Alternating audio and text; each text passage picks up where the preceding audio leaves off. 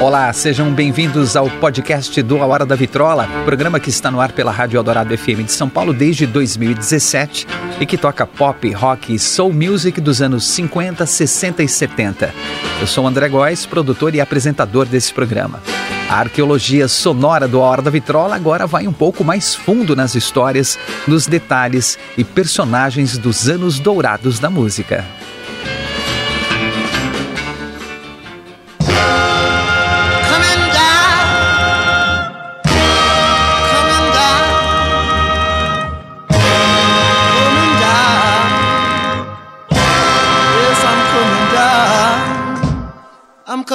Down, down, down, down, down, coming down with a heartache.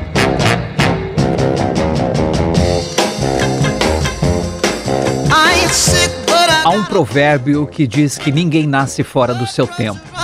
Se a gente está aqui nesta época é porque tem algo para aprender ou para ensinar ou talvez os dois, né? Mesmo assim, é comum a gente observar pessoas que parecem muito à frente do seu tempo. Inovadoras, destemidas, com pensamento e comportamento muito avançados para a época em que vivem. Parece até terem uma luz própria, um brilho mais intenso que outras pessoas. Esse é o caso da cantora de soul e R&B Jackie Shane, dona de uma voz arrasadora, uma personalidade marcante e uma energia incrível. Jackie Shane nasceu em 1940 na cidade de Nashville, Tennessee. Tendo nascido biologicamente um homem, ela sempre soube que era uma mulher. Desde criança, quando se vestia com as roupas de sua mãe, se maquiava e colocava os sapatos de salto alto dela, Jack sabia que era diferente. Não foi influência de um programa de TV, não, de uma história em quadrinhos, ou da falta de um modelo masculino em casa, apesar de ser criada pela mãe e pela avó após o seu pai decidir ir embora. Jack sabia, apenas sabia. Era uma mulher e ponto. Num lugar tão conservador e segregacionista como Nashville, ainda mais naquela época, sua vida tinha tudo para ser recheada de dor e humilhação.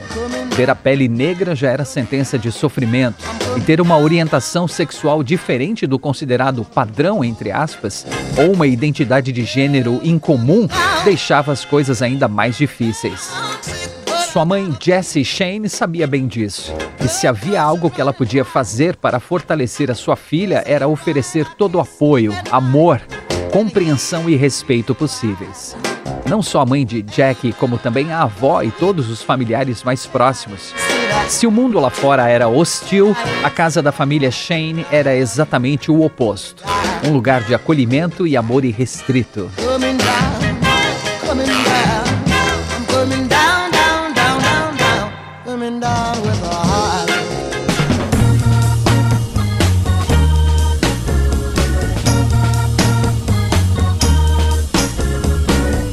Na adolescência, Jackie Shane andava na rua usando maquiagem, bijuterias e uma bolsa feminina. Era assim que ela se sentia bem e era assim que ela queria ser vista. Nas palavras dela, sua infância e adolescência foram épocas felizes e ela nunca se sentiu rejeitada. Era alvo de olhares e risadinhas escondidas? Sim, mas ela não se importava. Gostava de chamar a atenção desse jeito. O mais importante é que nunca sofreu ofensas ou agressões. Até porque, se alguém ousasse encostar um dedo em Jack, sentiria a fúria da senhora Jessie Shane, que não permitia que ninguém tratasse sua filha como uma piada ou como alguém inferior. Sua mãe dizia que ela merecia respeito e nunca deveria baixar a cabeça para ninguém. Esse ensinamento se tornou um dos pilares da vida e da carreira de Jackie Shane. Aos 13 anos, Jackie Shane começou a cantar no coral infantil da igreja e se identificou imediatamente com a música, com o canto e com a arte. Com uma voz poderosa, logo nas primeiras apresentações, chamou a atenção de todos e, como abafava as outras vozes juvenis, rapidamente conseguiram uma vaga para ela no coral dos adultos.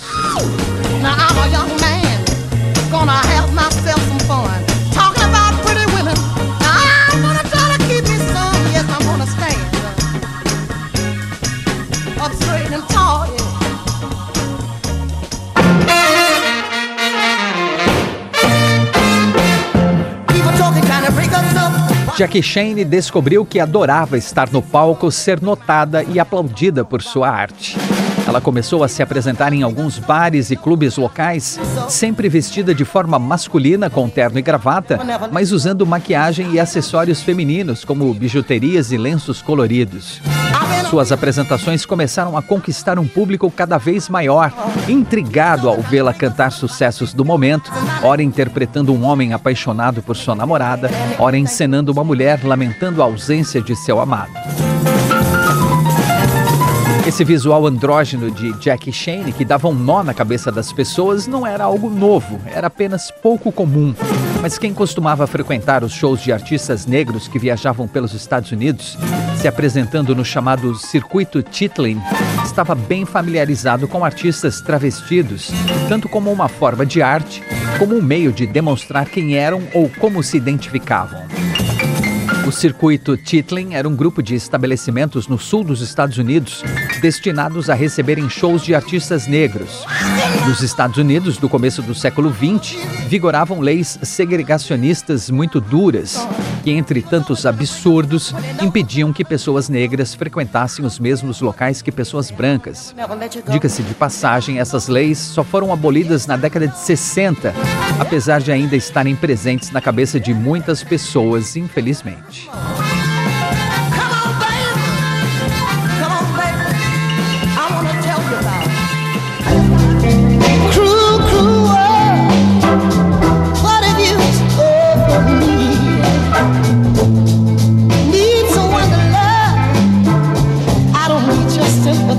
Já que os artistas negros não podiam se apresentar em bares e clubes de brancos, eles se apresentavam em pequenos salões, escolas, igrejas e bares voltados ao público negro.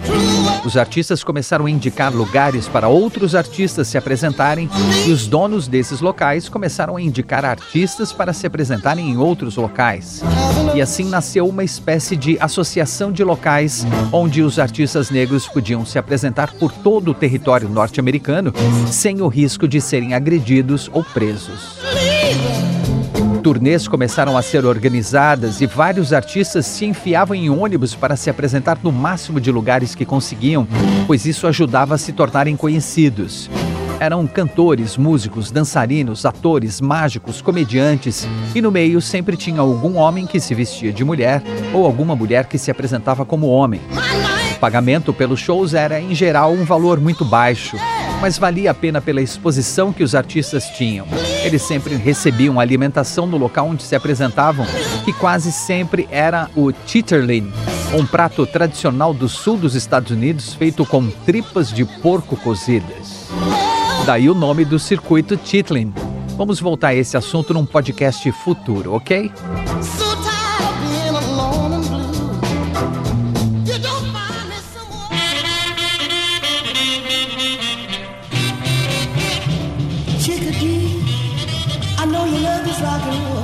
Bom, numa dessas turnês que passou por Nashville, Jack Shane viu Little Richard se apresentando com a sua banda de apoio de Upsetters. Ela ficou admirada com aquele cantor de topete enorme, pó de arroz no rosto, delineador nos olhos e roupas coloridas. Quando soube que tempos antes ele se apresentava travestido de mulher como Princesa Lavona, ficou ainda mais impressionada e teve certeza que ali, nos palcos, era o seu lugar.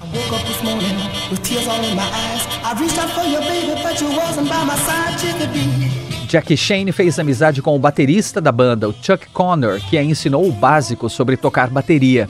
Com o pouco que ela aprendeu, conseguiu uma vaga no pequeno estúdio Eccello Records em Nashville, tocando na gravação de cantores locais.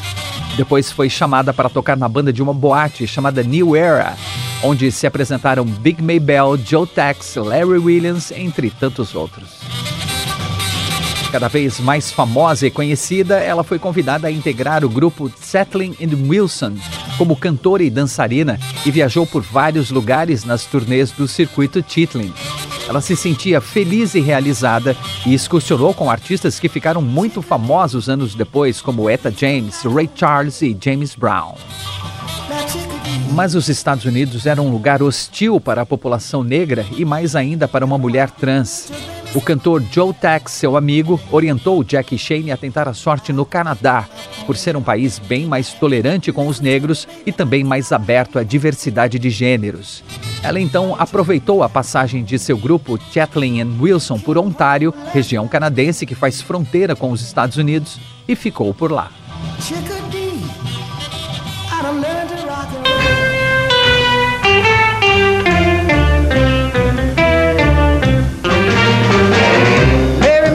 Era a primavera de 1959. Jackie Shane, então com 19 anos, se sentiu em casa, acolhida, respeitada e, mais do que tudo, livre. Foi no Canadá que ela passou a se apresentar realmente como uma mulher, deixando de lado o visual andrógeno. Aos poucos, ela foi trocando o terno por um vestido, deixando de calçar o sapato social para usar salto alto e adotando o cabelo comprido mais feminino possível com a ajuda de perucas. Durante uma temporada de shows em Montreal, Jackie Shane conheceu o trompetista e bandleader norte-americano Frank Motley. Ele era famoso por sua técnica de tocar dois trompetes ao mesmo tempo. Conhecia muita gente e ajudou a Jackie a conseguir shows em lugares melhores. Também a apresentou a Seal Records, uma gravadora norte-americana com escritório no Canadá que a contratou. No decorrer dos anos 60, Jackie Shane se tornou uma artista de primeira grandeza no Canadá, ganhando fama principalmente com seus shows empolgantes e concorridos.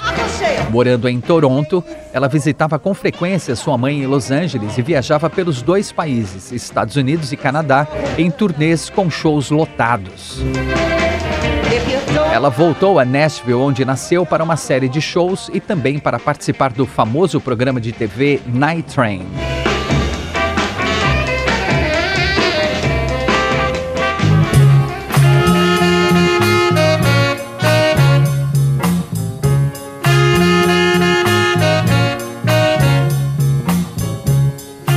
Jackie Shane lançou alguns singles com ótima repercussão, como Coming Down, Money, That's What I Want e In My Tenement, sempre com o acompanhamento de Frank Motley. Seu maior sucesso é sem dúvida Any Other Way, de 1963, um cover do cantor William Bell.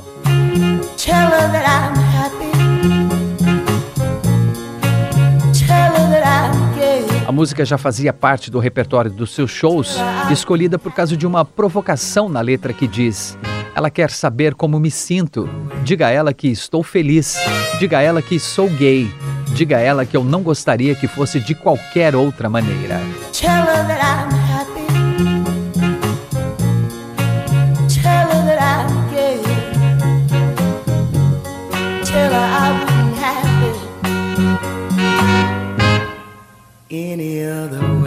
É verdade que na letra original a palavra gay mantém o seu sentido de alegre, feliz, como uma reafirmação da resposta de um homem à mulher que o abandonou. Já Jackie Shane cantando parece anunciar quem ela é, orgulhosa de si, feliz e livre para o mundo todo ouvir. Any Other Way colocou a cantora no centro das atenções. A imprensa noticiava Jackie Shane como uma força da natureza, um furacão, a artista do momento. Sua música tocava no rádio, seus discos vendiam bem, seus shows estavam sempre lotados. Um álbum com o registro da sua performance ao vivo, Jackie Shane Live, lançado em 1967, se tornou um grande sucesso. Ela foi procurada pelas gigantes Atlantic Records e Motown, que queriam contratá-la a todo custo, mas Jackie Shane não queria ninguém colocando um preço nela, dizendo quanto ela valia e queria manter o controle de sua própria carreira, por isso recusou as investidas. Segundo contam, Barry Gordy Jr., dono da Motown, foi pessoalmente encontrar Jackie Shane numa reunião regada a champanhe para tentar convencê-la a assinar com a gravadora e a resposta foi um sonoro não. Jackie Shane dizia que a Motown tratava seus artistas contratados como produtos e, quando não serviam mais, apenas os descartava. Eu não sou um produto, ela disse, eu sou um sentimento.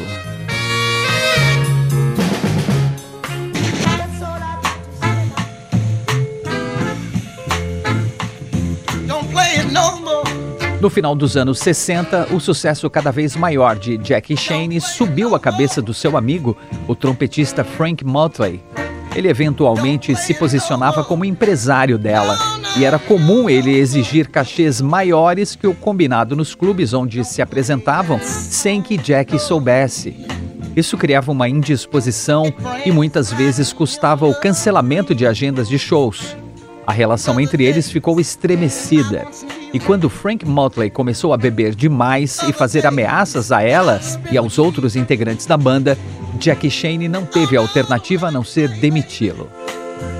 Frank Motley ainda cumpriu um último compromisso com Jackie Shane e a banda, mas aquele show no começo de 1970 foi a gota d'água para a cantora. O trompetista bêbado prejudicou a apresentação, gritou com os músicos no palco e, ao final, exigiu ficar com todo o cachê, ameaçando Jack com uma faca. Ela ficou tão transtornada que decidiu se afastar dos palcos, das gravações e do show business. Então era isso: o sucesso era uma bênção e, ao mesmo tempo, uma maldição. Ela prometeu a si mesma ficar em reclusão por uma década, se desintoxicando da cena musical doentia e agressiva até se sentir pronta para voltar. Mas o destino quis que essa reclusão fosse maior que o planejado.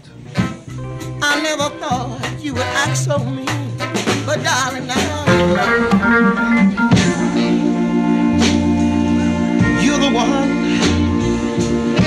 numa manhã de 1971, Jackie Shane recebeu uma ligação de sua mãe.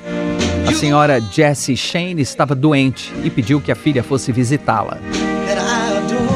Jackie deixou tudo para trás e foi ver sua mãe. E acabou decidindo não só visitá-la, mas ficar para cuidar dela, ficar ao seu lado o tempo que precisasse. Isso é o que um filho ou uma filha deve fazer, mas no caso de Jackie Shane era uma demonstração de gratidão de agradecimento por tudo que sua mãe fez, por todo o ensinamento que ela recebeu e que ajudou a se tornar uma artista segura, confiante e dona de si. Ficar com sua mãe no momento em que ela mais precisava era uma retribuição a todo o carinho, respeito e amor que recebeu. Nada era mais importante que sua mãe, nem mesmo sua carreira de sucesso. E assim como surgiu, Jackie Shane desapareceu. Ninguém ouviu falar mais dela pelos próximos 20 anos. O desaparecimento da cantora por tantos anos levou muita gente a achar que tinha acontecido o pior. Jackie Shane morreu? Alguém perguntou. Outra pessoa respondeu: Ouvi dizer que se suicidou, sabe como é? Uma artista falida e esquecida, ainda mais do jeito que ela era. Comentários maldosos se tornaram uma corrente de boatos cruéis, e Jackie Shane foi dada como morta, enterrada e esquecida. Só que estava vivinha da Silva, isolada e reclusa, é verdade, mas em paz, curtindo o seu tão desejado anonimato.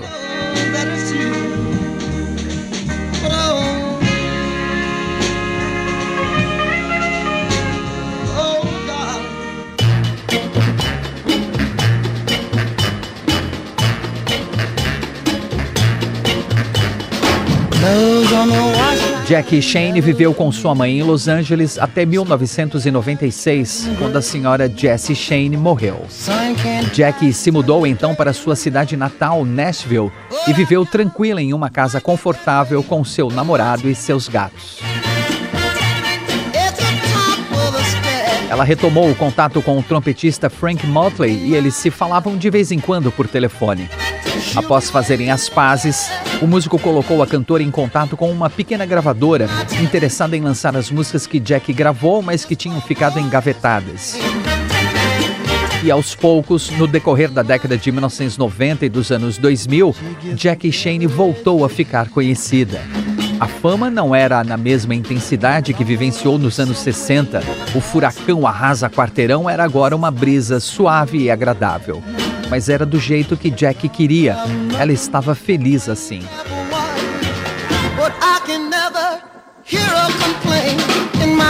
E à medida que suas músicas eram relançadas, Jack Shane atraía mais e mais atenção, especialmente no país que a acolheu e onde ela se consagrou, o Canadá. Livros, documentários, matérias de TV, revistas e jornais elogiavam a talentosa cantora, uma mulher negra transgênero, determinada, à frente de seu tempo, que não abaixava a cabeça para ninguém e que seguia em frente em busca do que queria, apesar das adversidades.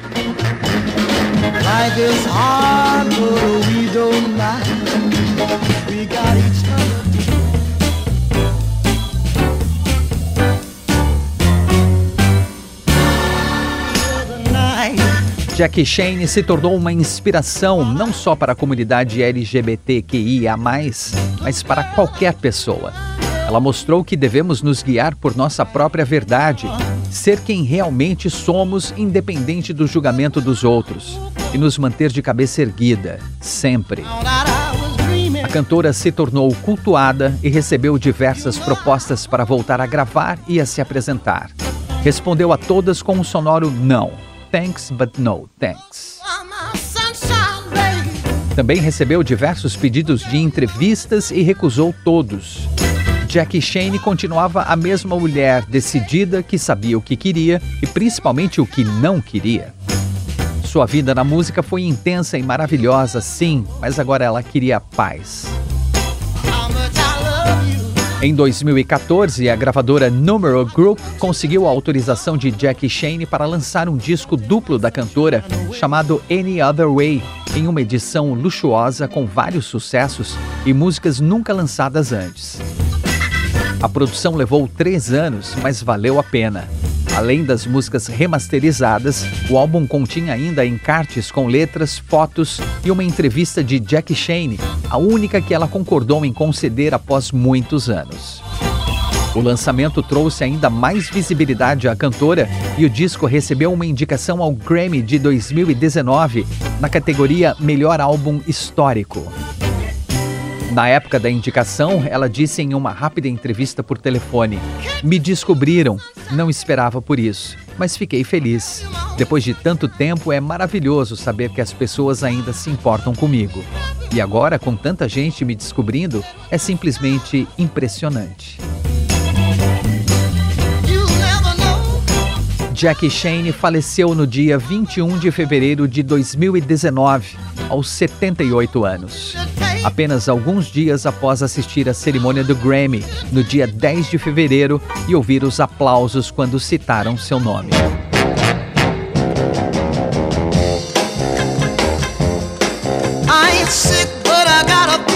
Jackie Shane era carismática, autêntica e emocional. Sua voz incrível pode ser ouvida em vários registros que você encontra principalmente nos streamings, e eu recomendo muito que você conheça. E muitas vezes você vai ouvir também no A Hora da Vitrola, porque sempre teremos espaço para Jackie Shane. Ela costumava dizer: quando subo ao palco, eu não faço um show, eu sou o show. Alguém duvida? Acho que não. Nem mesmo quem está conhecendo Jackie Shane agora neste episódio do nosso podcast. What's wrong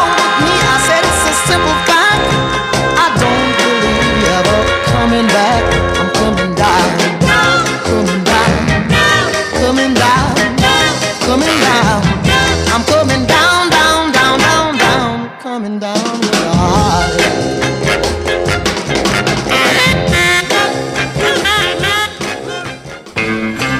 Esse é o podcast do A Hora da Vitrola. Até a próxima com mais uma grande história dos anos dourados da música. E não perca todos os domingos ao meio-dia, com reprises às quintas-feiras às 11 da noite, o programa A Hora da Vitrola, os anos dourados da música na Rádio dos Melhores Ouvintes, na Rádio Eldorado FM 107,3 ou radioeldorado.com.br ou pelos aplicativos para celular e tablet da Rádio Eldorado. Sempre com o melhor do pop, rock e soul music dos anos 50, 60 e 70.